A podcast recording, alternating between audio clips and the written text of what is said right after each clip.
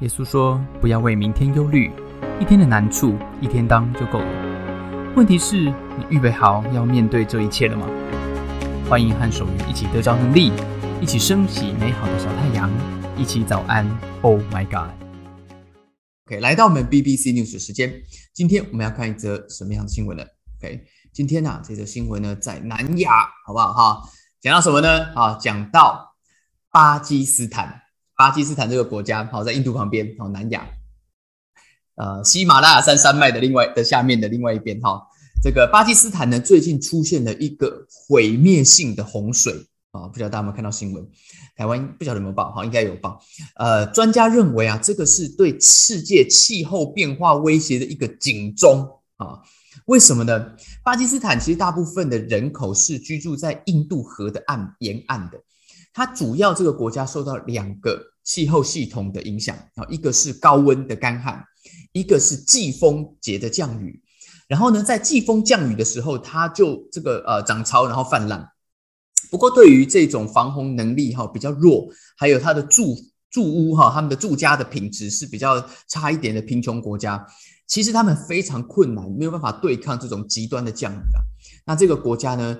就呃，目前正经历的一种哈，对他们自己而言是一种很不公平的一种感觉。什么感觉？就是其实这个国家他们并没有制造什么呃全球暖化的气体啊，他们只制造统计出来百分之一啊百分之一的这个温室气体而已。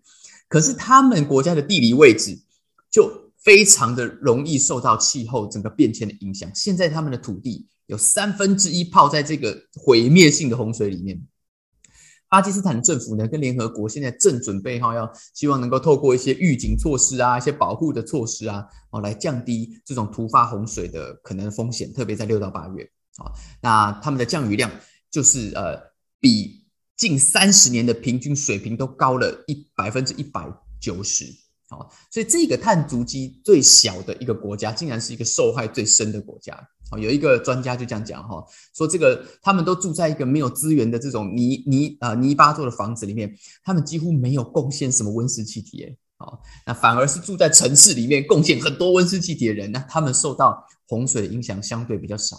那这个呃报道讲到哈，如果全球在升温，现在升温啊摄氏一点二度，如果再升温下去，对巴基斯坦人来讲。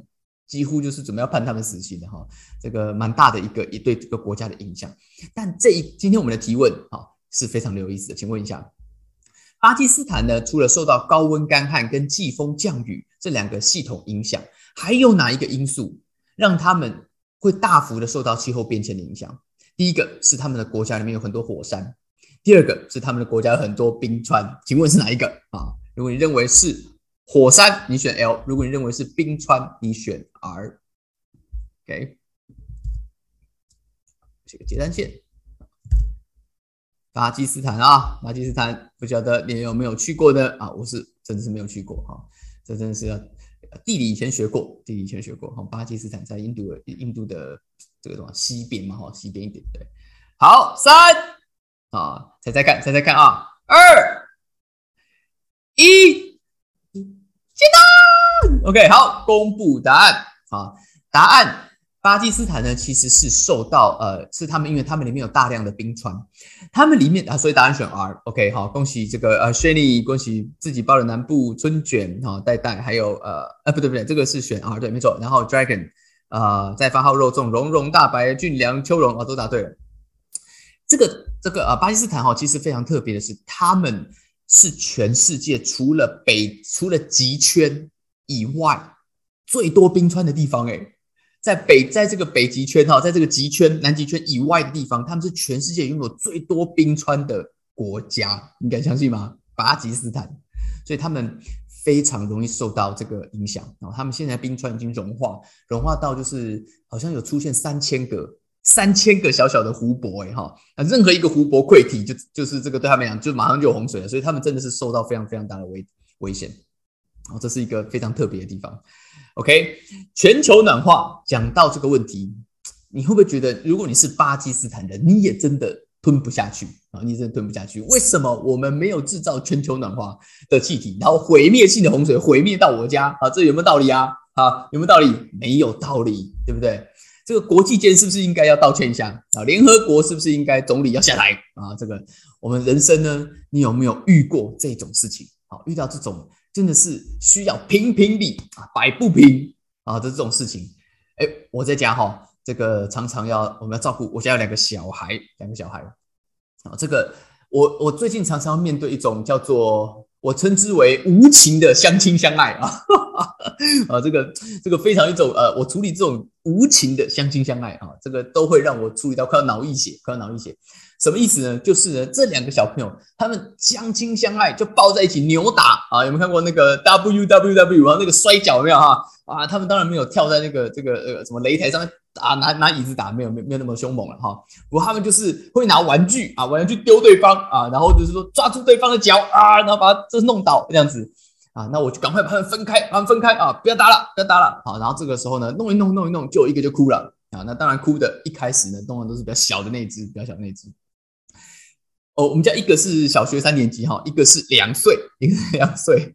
好，哎，你知道吗？好，这个，请问一下，吵架你有没有吵架过？好，你知道吵架这件事情，我从观察这个小朋友的互动，我就发现，吵架这种事情是比幼稚的，是比幼稚的啊。只要其中一个人出了一个很幼稚的一招啊，那不管另外一个人他年纪有多大，他就被迫必须以幼稚招数来还击。啊，必须幼稚招数来还击，所以最后就是大家一起幼稚啊，一起走走幼稚路线来来对抗。对我家一个小学三年级的嘛，对抗另外一个两岁的嘛，最后是怎么样？最后就是两个一起走幼儿路线，一起走幼儿路线。好，这个时候真的回家我都快崩溃了。好，不过啊，他们打完以后，哎，又抱在一起相亲相爱啊，这我就看不懂了。啊，这个我火大受不了的时候，对不对？我会怎么样？啊，我就走过去。我就变成小学三年级 啊！好，你要这样子是不是？那不然我就这样啊！这个啊，突然间你我也幼稚起来，我也幼稚起来。有没有面对很多冲突啊？哈，在职场上面啊，会不会你也发现有人就出了一招幼稚招，逼你不得不跟他幼稚下去啊？其实有的时候这些冲突，有些这些啊这些东西是你要去排解的。有些时候呢，是你被卷入的，是你被卷入的。如果呢你在职场上是一个专案经理啊，是一个 PM。或者呢，你是呃公司里面的一个小小的主管啊，或者你在教会里面你是一个小组长好了啊，也可能你是父母啊，你有没有遇过这样情况？就是有个人气呼呼的啊跑过来找你，请问请问啊，这个某某某这样做对吗？啊，那你要怎么回答？你要怎么回答？你这个听他讲了一下他的他这个哎发生什么事？对，听他讲这个故事，你就会发现哇哇，他讲这个对方真的是错的这么的离谱，这么的离谱，这种是非题。啊，连草履虫都回答得出来啊！草履虫记不记得？草履虫是什么？草履虫是国中生物啊，就是你拿一支滴管啊，在池塘里面吸一滴池塘里面的水，放在显微镜下面，有一个椭圆形，身上都是毛的，有没有啊？啪啪啪就跑来跑去的那个啊，那个单细胞生物啊，这简单到这种问题，单细胞生物什么？单细胞生物就是没有脑嘛？哈，这种情节，连一个没有脑袋的单细胞生物都会摇头，都会摇头。这么简单的送分题，哈，请问？你有没有常常在家里跟职场就遇过这个问题啊？啊，就是回答一下，请问某某某这样做对吗？啊，请问某某这样做对吗？你要怎么回？你要怎么回？啊，你要说对，还是你要说不对？啊，毕竟怎么样？毕竟我们都不是单细胞动物，我们比草履虫稍微多懂那么一点点。答案越是简单，它就越是复杂。啊，是我的心得。当你听遇到一个冲突，那个答案越是简单，对不对？就摆在眼前了，对错就摆在眼前。我跟你讲，那个答案通常都是复杂的，好，绝对都不是你想那个样子，通常都是这样子。好，这个时候你说对，我跟你讲也不对，也不对。为什么？因为你一说对，啊，这个朋友他可能转头就帮你发 FB，帮你发现动，告诉他某某某全力的来支持我啊。你说不对也不行，为什么？因为你说不对。啊，连对方做成这么简单，草履虫都认得出来，你认不出来啊？你是草履虫主管吗？你是草履虫爸妈吗？你是草履虫牧师吗？啊，这个啊，对？我们今天啊，就要透过使徒约翰的故事，讲到约翰啊，写到耶稣的故事里面，来跟耶稣学，面对这一种啊，这个进退两难的对话，面对这种关键。又啊，没有办法，你说对也不对，说不对也不对的这种关键时刻，有三个重要的对话原则。OK，我们看一下这个简单的故这个故事，约翰写到什么？约翰写到啊，他说这一天哈，就是他们耶耶稣在圣殿里面，在犹太人的圣殿里面跟大家讲话。这个清晨呢，哈，他就回到圣殿里面。昨天不讲他拿大拿拿那个大圣公差点要告诉大家了哈，这个这个从信他的人生命中会流出活水江河来。好，他隔天早上又回到那边去了。所有的人，哎，百姓都怎么样？都围绕在他身边，都到他那边去。Where all the people gathered around the around him，然后呢，就来了一些人啊，这个叫做文士跟法利赛人啊。如果你不是基督徒啊，我之前解释过。稍微再解释一下，他们其实就是犹太教里面的两支了哈啊，一个呢是比较呃，他们都是研究旧约圣经的啊，一个是比较亲罗马政府的，一个是比较反罗马政府的哈，但他们都是反耶稣的啊，所以这两股势力就合在一起了哈。他们来了，他们来的怎么样？他们找了一个，他们找了一个这个这个呃富人。这个妇人呢是呃犯了这个奸淫罪，就是说这个呃通奸呐，哈，通奸被抓到，通奸被抓到的，哦，然后就把他带到当中，然后就问他，问耶稣说，他说，耶稣啊，他说这个人呢是啊这个通奸被抓到的，啊，在摩西的律法，就是犹太人的法律里面呢，是过去啊这个这个一一千多年前呢讲的是要把他用石头打死啊，那请问一下，你觉得应该怎么办呢？啊，是不是该这么做？为什么他要这样问？因为当年犹太人是在罗马政府的统治下面，他们不是自己在自己的那个游牧民族的时代的，他们这个时候是被罗马政府统治的。换句话说，啊，你说对啊，也不对。为什么？因为你不能够私刑处理这种事情，对？你说啊，这是我们的传统，要进猪笼啊，不行啊，现在是有有国法的，对，有法律，你不能说爱进猪笼进猪笼，不能这样子。所以怎么样？所以。其实他是要这些人是要故意怎么样？要故意陷害耶稣啊！说如果你讲对，那也不对；如果你讲不对，哎，那你又是这个啊，违反这个我们的这个呃这个摩西讲的话，你是不是跟摩西作对啊？啊，所以怎么样？所以耶稣知道这是要试探他。然后呢？然后约翰就写到，耶稣怎么回应？他说：“耶稣却弯着腰，用指头在地上画字。”却弯着腰用指头在地上画字，这是第一个面对这种困难的这个图这个呃对话里面第一个我们可以学的原则就是倾听，然后怎么样？然后不回应也是一种回应，不回应也是一种回应。耶稣怎么回应？耶稣没有回应，耶稣没有回应。诶，我们做领袖最困难的一个挑战是回应，但我们做领袖。更难的一个挑战是不回应，是不回应。很多的时候，在这种啊这种呃呃纷争里面哈，我们得先听，因为没有足够的 information，你没有办法做出正确的判断。通常在这种情况下面，你就是没有足够的 information，因为你没有一个完整的画面，或者根本像耶稣遇到的这个约翰记下来的故事，根本就是挖洞给你跳啊。老实讲，这个 information 也不是重点。重点就是你回应不回应，你这个你回你说对，你说不对，都是不对啊。所以不回应也是一种回应。有的时候，你有没有听过一句话？你有权保持缄默，但你所说的每一句话，将来都会怎么样？都会作为呈堂证供啊。这个不是在电影里面演哦，这个在也不是只有在法法庭上面是这样子，在职场跟生活里面，有时候也是这样子。不急，不急着马上回应，特别当你的角色在你的职场。或在你的家庭里面的角色是比较呃是越高的哈，你是爷爷啊，你是这个啊这个这这个 CEO 啊，你是这个什么这个这个董事长啊，你是这个主管啊，你职位越高，你的话会被拿出来放大、放大再放大，你的 promise 会被拿出来检视、检视再检视啊，所以呢，不要急着回应，不见得是一件坏事情，特别是像我这种个性的人啊，什么人怕冷场，怕冷场，你这个就是。这个一旦没有人接话，你就想要接话的那种啊，这个常常就是自己挖洞给自己跳了哈。这个有时候就是，这有时讲完很后悔，我不应该那么急着回的，有时候我回的不准呢。所以耶稣一开始他没有回应的，但耶稣也不是都没回应，耶稣后来回了啊，只是耶稣回的很特别。耶稣怎么回啊？啊，这些人呢就继续的逼他，继续的逼他啊。那耶稣呢，他就继续逼他，问他你还是要回应，你还是要回应？耶稣直起腰来。对这些人说：“你们中间谁是没有罪的，你们就可以先拿石头打他。好，然后这些人听到话以后，想了一想，就一个一个从老到少都怎么样，都离开了，只剩下耶稣跟那一个做错事情的人。耶稣跟他那个人在一起，那个妇人在一起的时候，耶稣问他，问他说：“没有人定你的罪吗？”然后那个妇人跟他讲说：“没有。”然后耶稣怎么回答？耶稣说：“去吧，我也不定你的罪，从此不要再犯罪。”耶稣的第二，这个耶稣的回应有给我们一个呃第二个非常关键的一个原则。耶稣对待这些人啊，当我们面对这些非常困难的事情的时候，我们要怎么样？我们要 hard on the issue，but soft on the people。OK，你要对事情，你要你可以严肃，你可以甚至尖锐；对人要怎么样？要 soft，要温柔。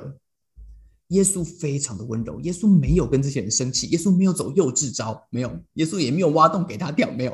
耶稣问他问题，耶稣也没有当没看到，耶稣也没有否认否认事情的存在，也没有说小事小事这都没关系，也没有。这是第二个挑战，第二个挑战就是你越硬越尖锐的议题。你不是不能坚持你的立场，只是你对人的态度要越柔软。一旦我们觉得对方他想要攻击的是我，而不是而不是要讨论这件事情，一旦我觉得是有人身安全的，那这就不是来谈事情的，这是来干嘛的？这是来打架的，这是来打架的。那你就是什么毛都会竖起来，我们也是一样哦，哈，什么毛都会竖起来，你就会是非摆旁边，先怎么样？先拔枪，先抄家伙再说啊。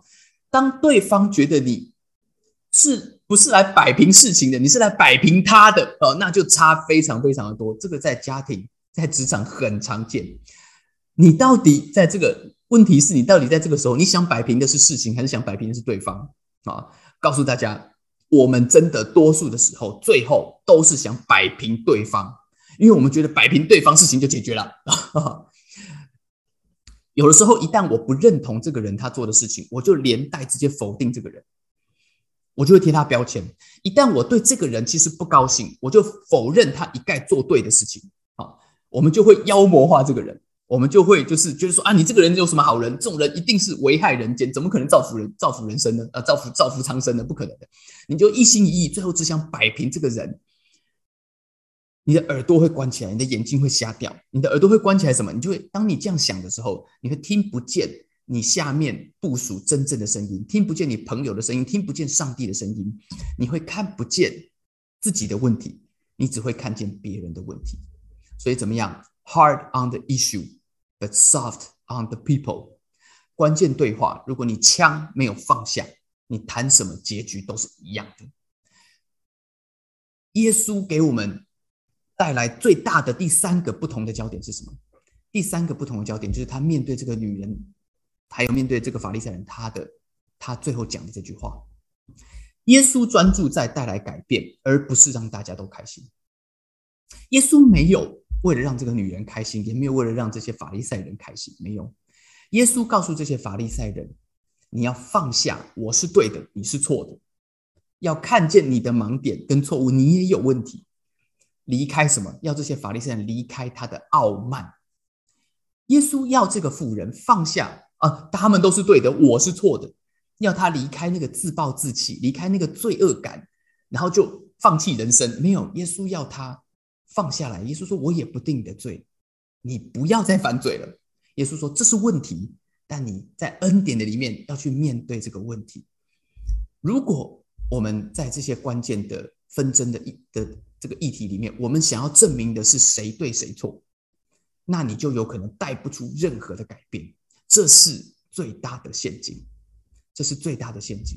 今天早上，早上，Oh my God，送给大家这句话，在关键的对话里面，能够带来生命往前的改变，才是对话真正的关键。OK，在关键的对话里面，真正的关键是带来两边的人 move on 往前。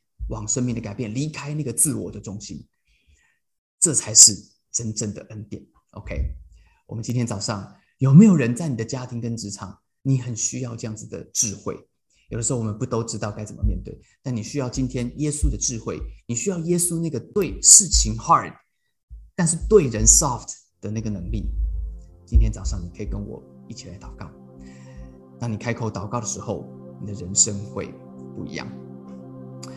如果你愿意，你可以举手。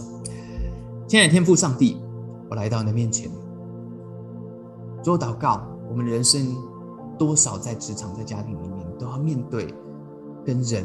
跟事情很多很多的纷争，但耶稣，我今天祷告，祷告我们会在这一些的对话里面，主我们会专注在那个怎么样带来人生命的改变跟突破，主我们会对人温柔，主我们会在事情上面可以放下那个真正的己见，听到别人说话。